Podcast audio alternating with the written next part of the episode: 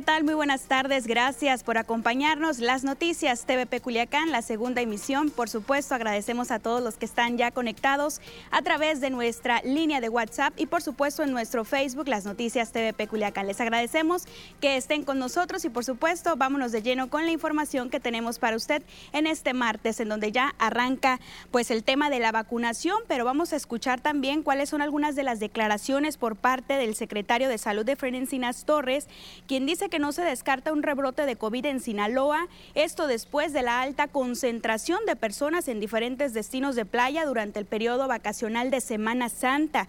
Y es que pues manifestó que es posible, aunque no deseable, que pudiera presentarse este repunte de casos COVID tras la movilización de las personas durante la última semana. Esto a pesar de los esfuerzos que hicieron por parte de todas las autoridades para que se mantuvieran las medidas y los protocolos sanitarios. Eh, hemos visto en la evolución natural que ha dado esta pandemia en otros países europeos, Estados Unidos, etcétera, donde ha habido inclusive una tercera o hasta una cuarta ola.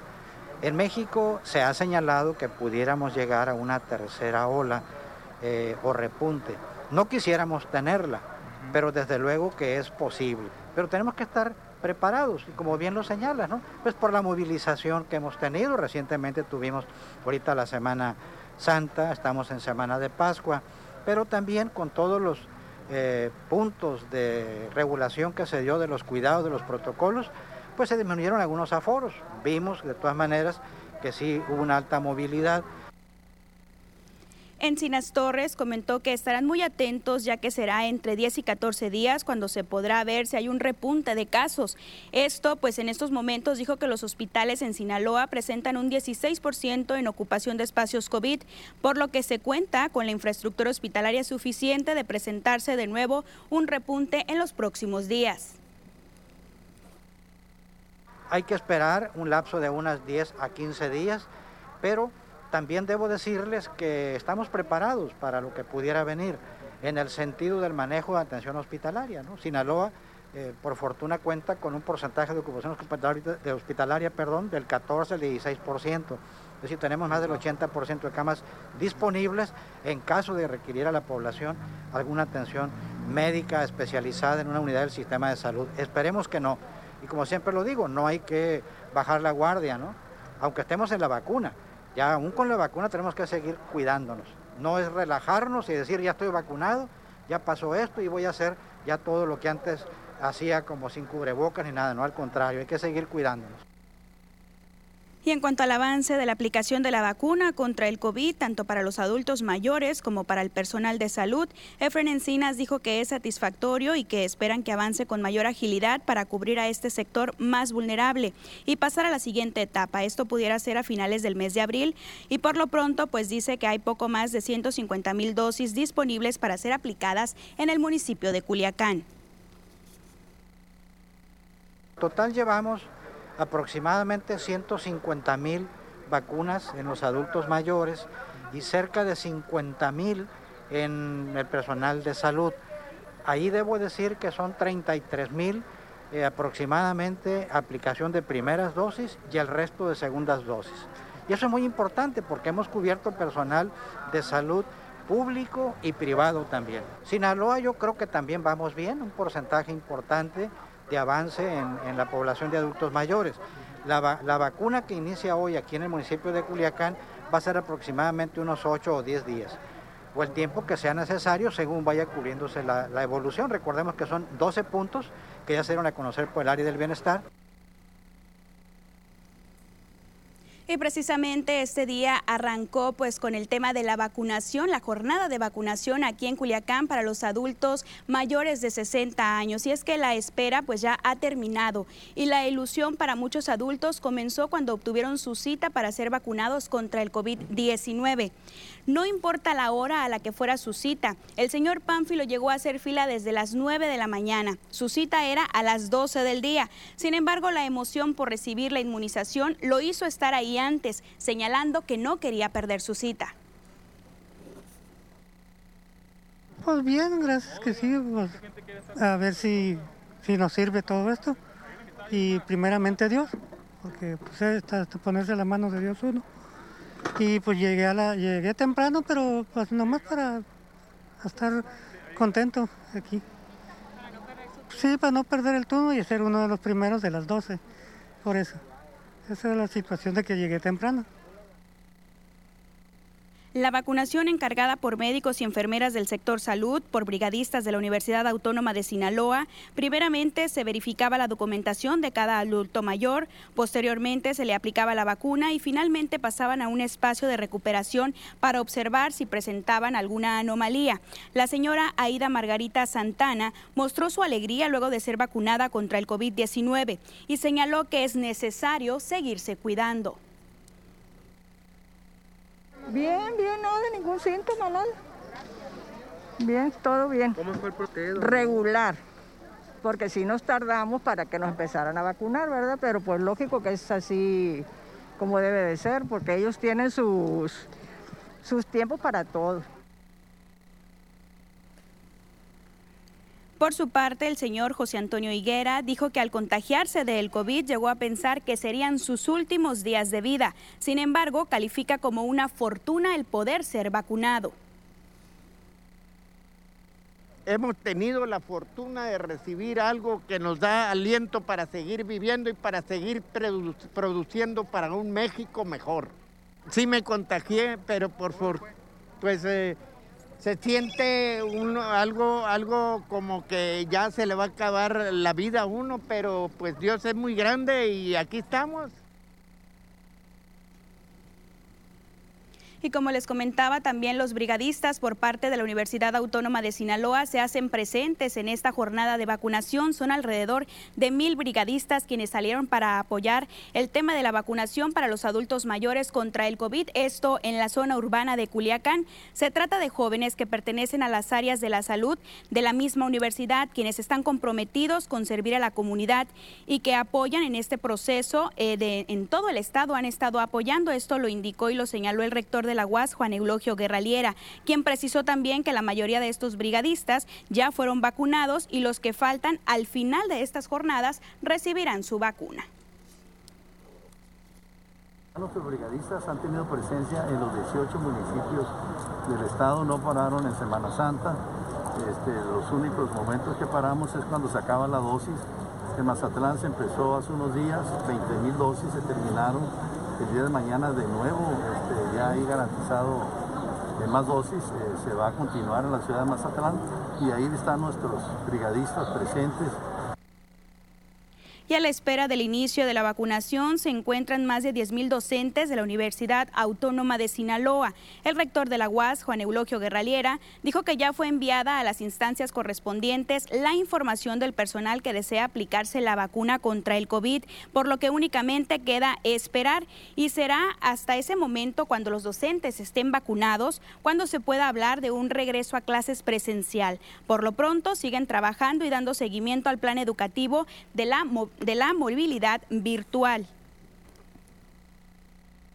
Y en donde se empezaron a empadronar, se hizo padrón, nosotros reportamos un poco más de 10 mil eh, personales académicos y no académicos que estaban en disposición de ser vacunados. Esto en la posibilidad de empezar a vacunarlos pensando eh, en un momento medio para regresar de manera presencial. Y vamos a ver cómo avanza el tema del COVID-19, coronavirus en México y por supuesto en Sinaloa. La información actualizada en las últimas 24 horas por las autoridades del sector salud. Conozcamos cómo va el COVID y cómo siguen en aumento estos casos. COVID-19, los casos confirmados ya son 2.251.705 personas. Los fallecidos es, la cantidad de 204.399. De los confirmados, los casos que se mantienen activos la cantidad de 21.590 personas.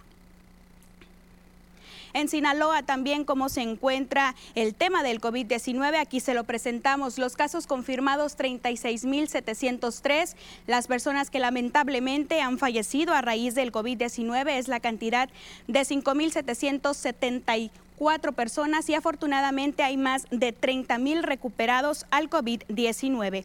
Dicha información también la tenemos proporcionada por cada uno de los municipios y ponga atención porque Sinaloa pues está también con este tema del COVID-19, pero Culiacán sigue apareciendo en color rojo. AOME registra 54 casos dos para Angostura, cinco en Badiraguato, Concordia y Cozalá, y al igual que Escuinapa y San Ignacio, cero casos. Culiacán, una ligera hacia la baja con 175 casos, tres para Choix, 18 en Elota, cuatro para El Fuerte, 43 en Guasave, 36 en Mazatlán, uno en Mocorito, dos en El Rosario, ocho en Salvador Alvarado, dos en Sinaloa municipio y 11 más para Nabolato. Importante seguir atendiendo las recomendaciones del sector salud para evitar estos contagios del COVID-19. Ya lo hemos hablado mucho, lo hemos reiterado. En varias ocasiones les estamos diciendo que hay que cuidarnos, que hay que protegernos, muy a pesar de que ya la vacuna llega para alguien. Es importante seguir atendiendo las recomendaciones. Quien ya se encuentra lista y preparada es Kenia Fernández con su reporte. Se encuentra en uno de los módulos de vacunación, lo que está ocurriendo precisamente aquí en Culiacán. Vamos contigo, Kenia. Muy buenas tardes, te saludo con gusto. Imelda, muy buenas tardes a ti y a todo el auditorio de esta emisión de las noticias. Decirte que nos encontramos en el Parque 87 de aquí de Culiacán, donde como podrás ver a mis espaldas aún queda algo de fila, pero esta fila es únicamente de las personas que vinieron a acompañar a sus abuelitos. También informarte que desde las 4 de la mañana fue cuando empezaron a llegar los adultos mayores a los módulos de vacunación que se instalaron en los diferentes puntos de Culiacán, donde a partir de este martes empezaría a inmunizar a los adultos mayores de 60 años que viven en la capital del estado.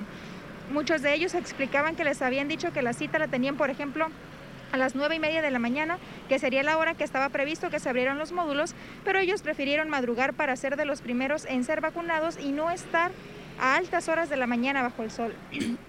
De cualquier manera, muchos abuelitos tuvieron que pasar horas de inclemencias en el sol haciendo fila en las afueras, por ejemplo en el Parque 87, que es donde nos encontramos.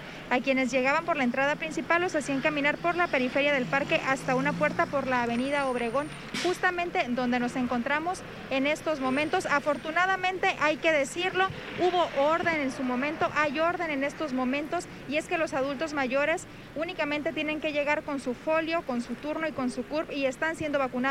Platicábamos con ellos hace unos minutos, había abuelitos que tenían su cita, por ejemplo, a las 10 de la mañana y ellos confiesan que sí, se adelantaron, que llegaron como a las 6 de la mañana. Sin embargo, a las 10 llegaron las autoridades de salud y ellos recibieron su vacuna de manera oportuna. En estos momentos, repito, ya no hay filas de adultos mayores. De hecho, muchos de ellos que tenían su cita para más tarde o incluso más temprano están entrando directamente al área de vacunación, donde no nos permiten entrar, únicamente entran los adultos mayores que están recibiendo su vacuna contra el COVID-19. Ellos se mostraron bastante contentos, bastante felices y nos dijeron que sí, hasta este momento hay orden en las filas. Lo que nos dijeron que no les pareció, y hay que decirlo también, es que nos encontramos en una de las avenidas más transitadas de Culiacán, que es la Álvaro Obregón. Entonces, de sur a norte se encuentra un elemento de tránsito eh, privilegiando al peatón que pase, pero de norte a sur no, de norte a sur no, así que es la única queja que tienen por el momento. Repito, para ingresar aquí tienen que traer su turno y serán vacunados. Te agradecemos por este reporte, Kenia Fernández, que nos haces llegar. Hay que destacar que es uno de los módulos aquí en el Parque 87, en donde se estará dando atención privilegiada para las personas con algún tipo de discapacidad. Te agradecemos, Kenia, y hay que tener bastante precaución y cuidado para las personas que se encuentran sobre la misma vialidad. Pendientes, Imelda. Buenas tardes. Gracias. Buenas tardes también, Kenia Fernández. Hay que seguir cada una de las instrucciones y, por supuesto, respetar el horario al que se les está haciendo llegar su cita. Les dicen que 10 minutos antes son buenos para poder llegar y atender el tema de la vacunación. Nos vamos a pausa. Quédese con nosotros. Somos las noticias TVP Culiacán.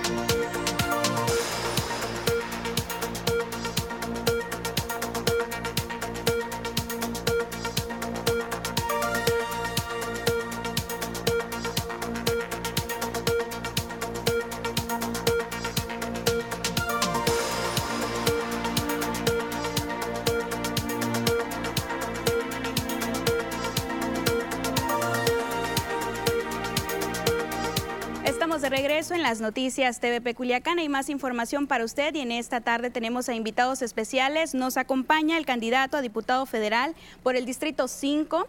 Él es, Sergio Esquer. Pues nos da mucho gusto poder tenerlo aquí con nosotros, que nos comente cómo ha sido este arranque ya de campañas, las propuestas, cómo es la ciudadanía con usted, qué se acerca y le dice, qué es lo que necesitan. Muy buenas tardes. Muy, muy buenas tardes, Imelda, y muchas gracias por recibirme aquí en tu noticiario. Este, pues muy contento, muy motivado. Es mi primera experiencia dentro de la, en una campaña política.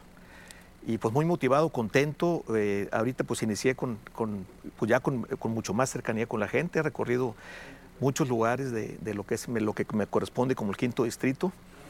Eh, bien recibido, la verdad. Eh, he conectado bastante bien. La gente pues está enterada de que no pertenezco, que no milito en ningún partido, que voy por la alianza. Y mi eh, contacto como ciudadano ha, permeado bastante bien, muy bien.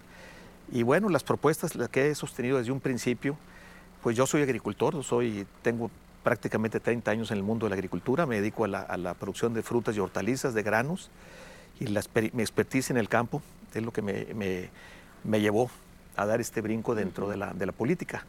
Este, les platico a la gente que mi anhelo es, mi, mi objetivo principal es pues llevar, llegar a un, a, una, a un Congreso federal incluyente, eh, plural, y realmente ser el verdadero contrapeso, como lo exige toda democracia. Y bien, muy bien, lo ha aceptado la gente, me platica mucho de lo, de lo que ellas sienten, de lo que las madres, las jefas de familia son un, tema para mí muy, muy importante. Eh, han sufrido, pues les han quitado apoyo sobre todo, eh, las guarderías se quitaron, pero además se les complicó mucho con la pandemia. Eh, pues están fuera de su casa, unas tienen a sus hijos en su casa, el tema del, tema de, la, de las clases pues lo hacen por, por vía, eh, vía, en línea, entonces todo se les ha complicado. El tema agrícola ni se diga, nos, nos, quitaron los apoyos, este, y bueno, también sucedió en la ganadería y en la, y en la pesca y en la acuacultura también. Entonces hay temas de que me interesan mucho, mis propuestas van mucho, mucho sobre el empleo. El empleo estoy seguro, no tengo ninguna duda que es lo que va a reactivar nuestra economía. Hay que recordar lo que, lo que nos pasó el, año pasado con, con, la, con, la, pandemia, la pérdida del 8.5 puntos porcentuales del PIB, entonces hay que, hay que enfrentar inmediatamente eso. Ya veníamos decreciendo, lo acentuó la pandemia. Eh, entonces estoy en eso, estoy en un tema de, de en la parte legislativa, como diputado federal, tengo que este, impulsar y garantizar una certidumbre en el campo, en las, en las actividades este, básicas del Estado, de los sinaloenses.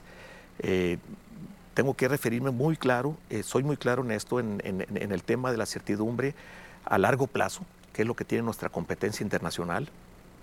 Por otra parte, en el tema presupuestal también tengo que, que ver todo el presupuesto que nos quitaron, las políticas públicas orientadas al campo, que tienden a desaparecer el esquema comercial de Sinaloa. Sinaloa eh, es, es, un estado natural, agrícola, y sobre todo por su avance tecnológico, por el empuje y la creatividad del sinaloense y el esfuerzo de trabajo, pues llegamos a un nivel de ser el estado, el principal estado de la República Mexicana. Hoy ya compartimos con otros estados, pero seguimos siendo la base de la, de la, autosuficiencia alimentaria todavía. Entonces hay muchos temas. Candidato, conociendo directamente el tema pues, de la agricultura, las necesidades y la eliminación de algunos de estos apoyos, ¿cuál sería el plus que usted está mostrando para esta, este proceso electoral? Pues inmediatamente reorientar esos apoyos.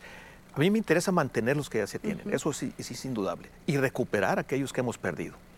Y sobre todo en la parte eh, de, legislativa también orientar esto a la competitividad del país y a generar empleos. Ese es, mi tema ahorita principalmente, generar empleos y, impulsar mucho la economía del Estado. Porque eso no, es... no vemos un futuro eso es por su parte, pero la ciudadanía cuando tiene esta facilidad de palabra, este acercamiento con usted, ¿qué es lo que le dice la ciudadanía que está necesitando? Ah, primordialmente pues es el tema de la, de la, de la eh, tuve un caso muy, muy, muy, fíjate, muy importante. Con dos amas de, con dos amas de casa, durante mi acercamiento como precandidato, se acercaron con una necesidad eh, que me llamó la atención una pregunta me decían, ¿por qué no empieza la vacuna? ¿Por qué no empieza el tema de salud? En las ciudades grandes, donde realmente vivimos el contagio. Y no en los pueblos pequeños de Sinaloa, en los municipios, donde no sabemos, así me decían, ¿eh? donde no sabemos ni siquiera si hay o no un tema de contagios. Este, y efectivamente lo fuimos razonando y pues no, eh, no se vio ese interés originalmente en, el tema de, en, este tema. Las señoras demandaban las vacunas inmediatamente para los maestros, inmediatamente para poder reincorporar, además del personal de salud, para reincorporar a los hijos a la escuela, que es un gran, como lo mencioné anteriormente, es un gran pendiente que se tiene.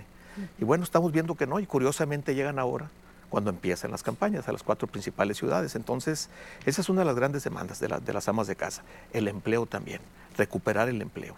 Se perdieron muchos empleos en Sinaloa. Y recuperar los apoyos, porque indirectamente, que no son directamente, eh, los, eh, mucha gente no está directamente relacionada con el agricultura, pesca o ganadería, sí genera mucha economía. Ya nada más para finalizar, Sergio, el tema de la vacunación rápidamente, ¿cómo le ha parecido a usted esta jornada ya que inicia aquí en Culiacán este día? Mira, ayer salimos, ayer curiosamente fui a visitar el mercado de Lumaya. Una visita muy bien, con mucho acercamiento, escuché muchas propuestas, pero saliendo me llegó una sorpresa con la fila interminable que estaban haciendo los adultos mayores. Me llamó mucho la atención porque estaba en el rayo del sol y sobre todo les estaban cobrando 20 pesos. nos mandaron llamar para decirnos lo que estaba pasando. pues yo nos acercamos un momento nada más y nos retiramos. Este, de que nos, les están cobrando 20, pesos por la copia de la curva. Entonces, yo le hago un llamado a las autoridades a poner mucha atención. El protocolo que se exige para esto es muy importante. La salud es primero. Sergio, agradecemos que esté con nosotros en este espacio de noticias y que por supuesto les haga llegar estas propuestas a toda la ciudadanía. El día que usted quiera, aquí tiene este espacio abierto para usted. Muy bien, muchísimas gracias. Muy amable, Imelda. Gracias a usted por estar con nosotros. Nos vamos a pausa y regresamos con más información para usted aquí en las noticias TVP Culiacán.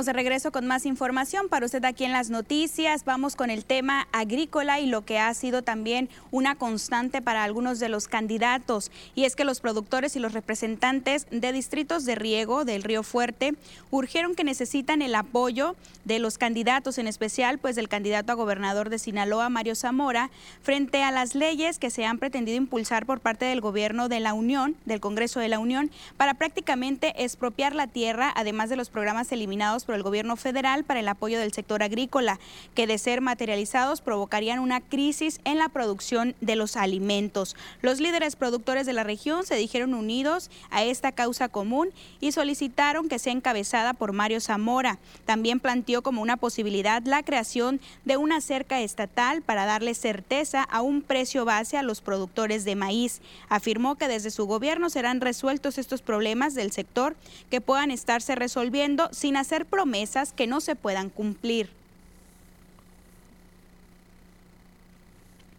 Y el candidato de Movimiento Ciudadano a la gubernatura de Sinaloa, Sergio Torres, en su conferencia semanal dijo que el arranque de campaña fue el primer minuto del pasado domingo 4 de abril y explicó que fue a las afueras de Palacio de Gobierno. Expliquemos qué fue lo que dijo.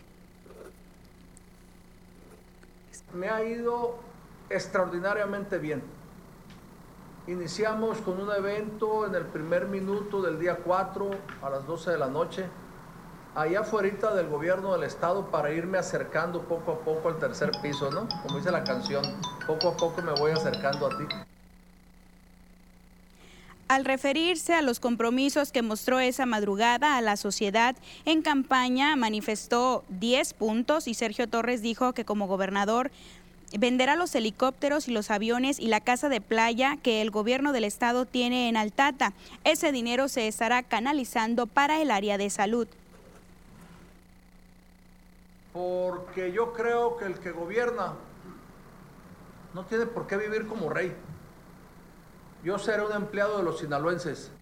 Yo creo que en los nuevos tiempos debe de haber más empatía del gobierno con los ciudadanos.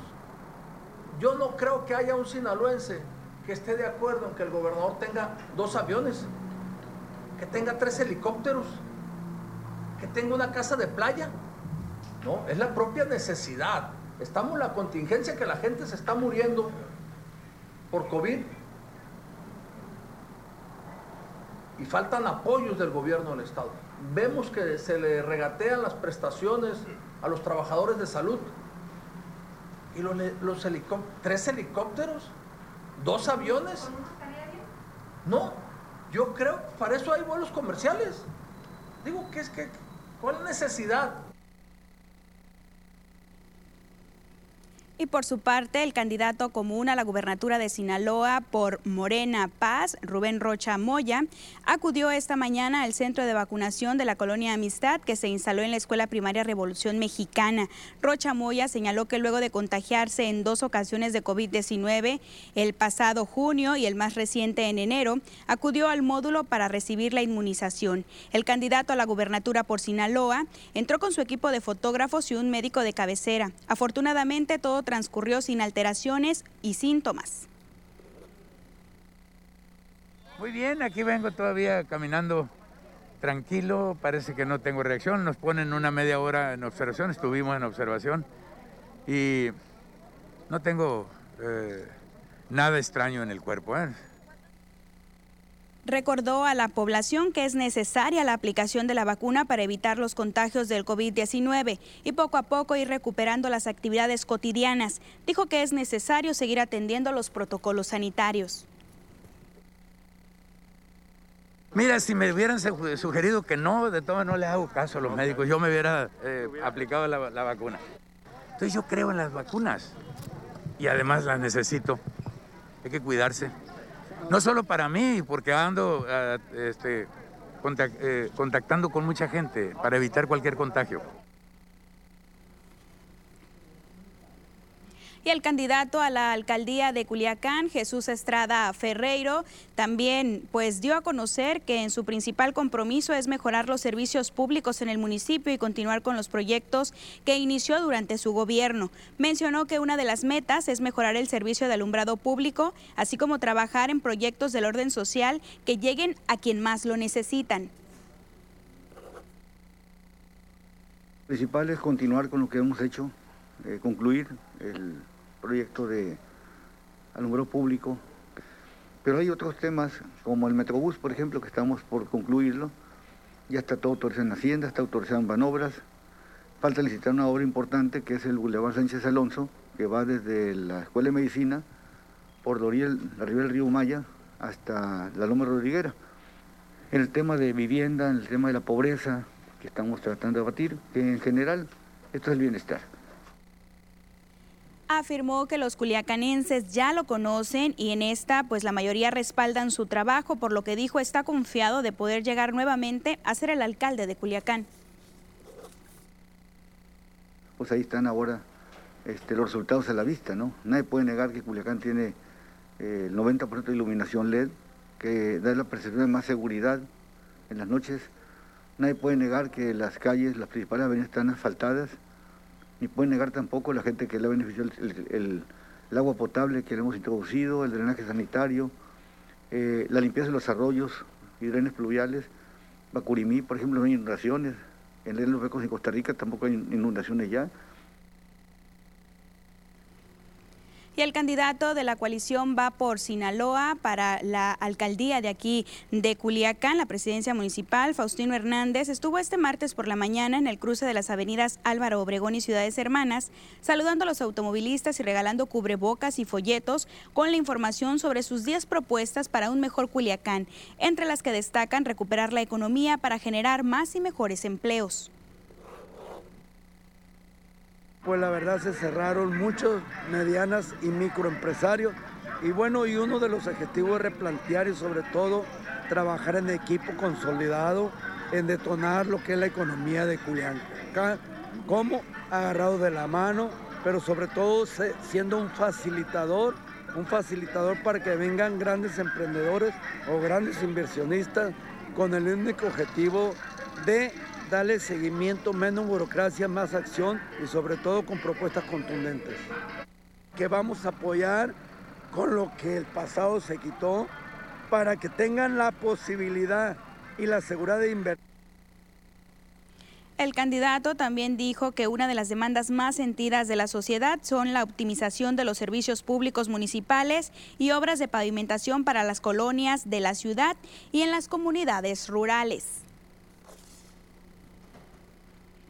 Cada una de estas propuestas que dan los mismos candidatos. Nos vamos a una pausa y regresamos con más. Quédese con nosotros en las noticias TVP Culiacán.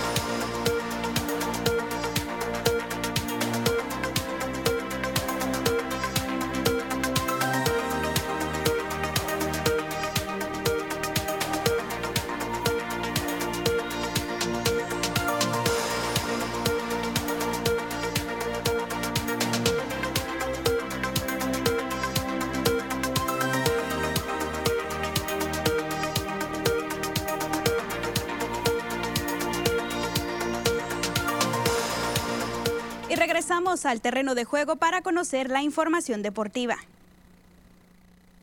Las Diablas Rojas del Toluca vencieron a las Cañoneras de Mazatlán con marcador de 1 a 0 en partido que se jugó en las instalaciones de Metepec como parte de la jornada 14 de la Liga MX Femenil. El partido fue dividido entre ambos conjuntos, aunque fueron las mazatlecas las que tuvieron mejores oportunidades con disparos de media distancia que fueron bien resueltos por la portera de casa Sandra Lozano. Sin embargo, las mexiquenses fueron las que clavaron el gol definitivo del partido al 79 Destiné Durón ganó por alto un tiro de esquina y cabeció al fondo de las redes. Así terminó el compromiso en Metepec. Las Escarlatas llegaron a 23 puntos en el sexto lugar general, mientras que Mazatlán se quedó con 17 unidades en el décimo escalón. El próximo compromiso de Toluca será recibiendo a las guerreras de Santos Laguna y Mazatlán al conjunto de Pachuca. El campo corto estelar dominicano Fernando Tati Jr. tuvo que abandonar este lunes el partido que disputa su equipo de los padres de San Diego ante los gigantes de San Francisco después de poncharse en la parte baja del tercer episodio y caer al suelo por un fuerte dolor que sintió. Tati Jr. le hizo un swing grande al pichó lento del abridor de los gigantes Anthony Desclafani para entregar el segundo out en la entrada. Por la fuerza y la inercia del mismo swing, el bat pareció pegarle la parte trasera del hombro izquierdo y Tati Jr. lo soltó de inmediato para irse al suelo. Vamos a ver ahora cómo están los mexicanos en grandes ligas. Luis César dejó en blanco a los Orioles de Baltimore en su primer relevo del año con los Yankees. El mexicano vio acción sobre el montículo por un espacio de dos entradas, mismos en los que cumplió con su labor a la perfección. Retiró a tres bateadores por la vía del tercer strike y solamente entregó una base por bola sin permitir imparables. Su compatriota, el segunda base Ramón Urias, tuvo actividad en el encuentro. Se fue de 3-1 con dos chocolates y un imparable. Alex Verdugo vuelve a hacer sonar el madero con las Medias Rojas de Boston. Finalmente consiguió su primera victoria de la temporada y contó con el aporte de Verdugo, quien tomó la pradera central del Fenway Park durante el triunfo de las Medias Rojas por marcador de 11 carreras a 2 sobre Tampa Bay. Verdugo terminó con una línea estadística de dos imparables en cuatro turnos, un doble, un par de carreras remolcadas y una carrera anotada. El mexicano Giovanni Gallegos volvió a responder en el bullpen de los Cardenales de San Luis y colaboró al triunfo de su equipo cuatro carreras a uno sobre los Marlins de Miami. En su segunda aparición de la campaña, el sonorense tiró dos episodios con un hit y dos ponches en respaldo de la labor del abridor Daniel Ponce de León que se apuntó el triunfo con una carrera en cinco entradas. Con edición de Carlos Rendón, reportó para Deportes TVP José Manuel Correa. Es oficial, después de siete años, Juan Manuel Márquez volverá a la actividad para enfrentar a Miguel Cotto en una pelea de exhibición que se desarrollaría el 12 de junio, con sede todavía por confirmar. Tanto el boxeador boricua como el Consejo Mundial de Boxeo realizaron publicaciones en las que se muestra el video promocional, aunque sin dar mayores detalles, salvo que es una pelea que ya se viene. Dicho encuentro fue muy deseado, especialmente durante la década pasada, aunque no se pudo dar debido a la gerencia de los promotores, como lo fue el caso de Oscar de la Hoya, con quien Dinamita Márquez y su entrenador, Nacho Beristain, no tuvieron buena relación. Cotto dejó un récord de 41 peleas ganadas y 6 derrotas, mientras que Márquez 56 peleas ganadas y 7 derrotas. Los deportes, les saluda Ernesto Vázquez es lo más relevante del mundo de los deportes. Nos vamos a otra pausa y regresamos rápidamente a las noticias TVP Culiacán. Quédese con nosotros.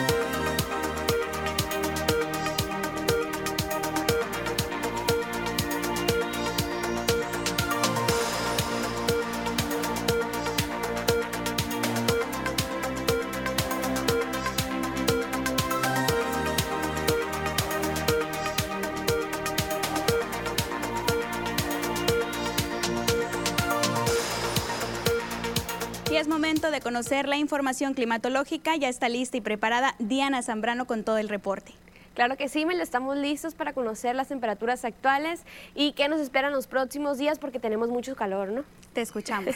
claro que sí, comenzamos con el mapa nacional para conocer las temperaturas actuales en algunos puntos importantes del país. Comenzamos en Tijuana, actualmente con un cielo mayormente nublado y 20 grados. La Paz el día de hoy se mantiene con 33 grados, la condición de cielo parcialmente despejada, al igual que en Guadalajara con 29 grados. Ya para finalizar más el sur con Mérida, actualmente con 32 grados. Pasamos a conocer las temperaturas actuales en nuestro estado. En Sinaloa, comenzando en la capital, en Culiacán, actualmente con un cielo parcialmente despejado y 31 grados. La humedad que se mantiene al 20%. Ya en la noche se prevén 13 grados para la capital.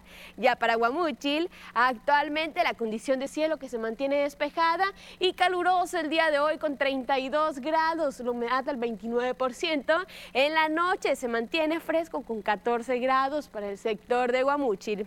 Ya para Guasave, más al norte, actualmente el cielo que se mantiene mayormente soleado con 31 grados. Aquí tenemos precipitaciones al 0%, al igual que el resto del estado, no tenemos nada de probabilidad de lluvia. La humedad al 25%. En la noche se prevén 14 grados para Guamúchil. Pasamos a conocer qué nos esperan los próximos días. Comenzamos otra vez en la capital, en Culiacán, miércoles, jueves y viernes. Se mantiene parcialmente despejado, las máximas que van a variar entre los 31 y los 32 grados. Las las mínimas que se prevén entre 13 y los 14 grados para la capital para Guamúchil. Actualmente la condición de cielo que se mantiene despejada, al igual que el día de mañana y se mantiene para el resto de la semana. Las máximas que van a variar entre los 35 y los 32 grados. Las mínimas que se prevén entre 14 y los 16 grados para el sector de Guamúchil ya para Guasave.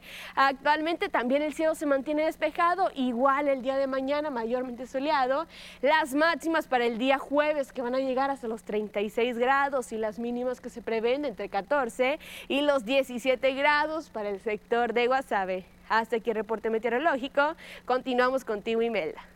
Y es que sin duda, Diana, las altas temperaturas se han estado sintiendo bastante y que aquí vemos también que Culiacán, Guasave y Guamúchil, pues ahí se dan, parece que están jugando carreritas a ver quién va a tener más calor, más altas temperaturas. Sí, Meldy, eso es, la, eso es lo malo, ¿no? Que como comentábamos, siempre las temperaturas altas, en la mañana un poco fresco y en Sonora también, Imelda, tenemos temperaturas que van a llegar hasta los 40 grados ya, ¿no? Pues hay que tomar muchas precauciones, no solamente todo está girando en torno al COVID-19, también es importante atender a nuestro cuerpo e hidratarlo y por supuesto el protector solar. Claro que sí, Mel, hay que tomar sus precauciones y sobre todo tomar mucha agua, ¿no? Te agradecemos, Diana Zambrano, por la información climatológica que nos haces llegar y por supuesto, tenemos más información para usted aquí en las noticias TVP Culiacán. Yo lo invito a ver la siguiente información. Mazatún, el sabor de toda tu vida presenta. Casa de mi prima y me preparó unos tacos de atún al pastor mm, deliciosos, así como los que me hacía mi abuelita. Y me recordó ese sabor de toda mi vida, ya saben, ese que comías cuando eras niña, que te recuerda a tu infancia. Así que le pregunté a mi prima que si de dónde había sacado la receta. Y ella me dijo que del Facebook de Mazatún. Así que empecé a seguir a Mazatún en redes sociales y me sorprendió verdaderamente la cantidad de recetas que tienen con ese sabor de toda la vida. Así que si tú quieres saber más, tienes que entrar a mazatún.com para que veas todas las recetas que tienen para ti que están deliciosas. Una delicia. Mazatún, el sabor de toda tu vida. Presentó.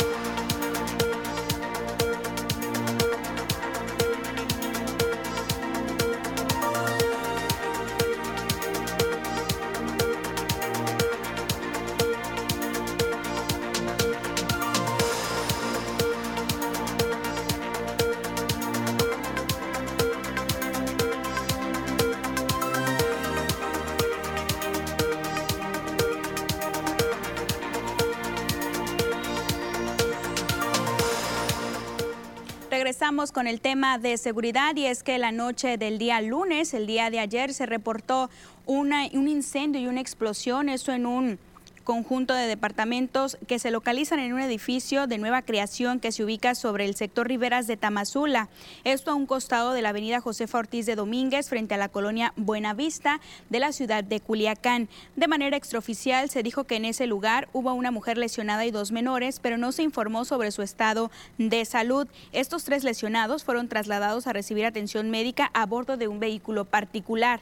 De manera extraoficial, pues se dijo que en ese departamento era utilizado como laboratorio para la elaboración de droga sintética, por lo que al lugar acudieron los elementos de la Fiscalía General de la República para investigar sobre dicho suceso.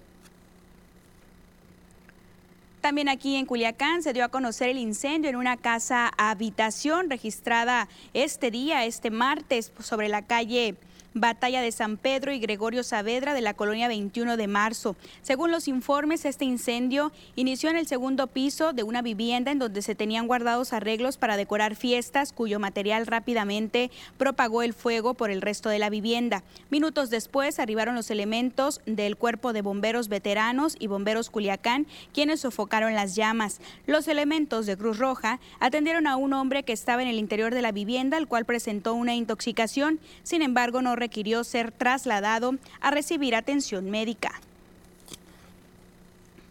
y un hombre y un vehículo fueron asegurados por parte de los elementos de seguridad estatal preventiva, esto al intentar ingresar con presunta marihuana al centro penitenciario de Aguaruto. El conductor de la unidad intentaba ingresar sobre el acceso vehicular a este centro penitenciario cuando los elementos se percataron de que al interior del automóvil había paquetes de hierba con las mismas características a la marihuana.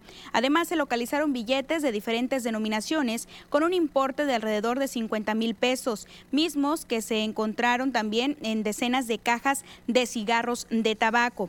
Por este hallazgo, el civil fue asegurado por los elementos estatales y puesto a disposición de la autoridad competente, quien será la encargada de deslindar estas responsabilidades.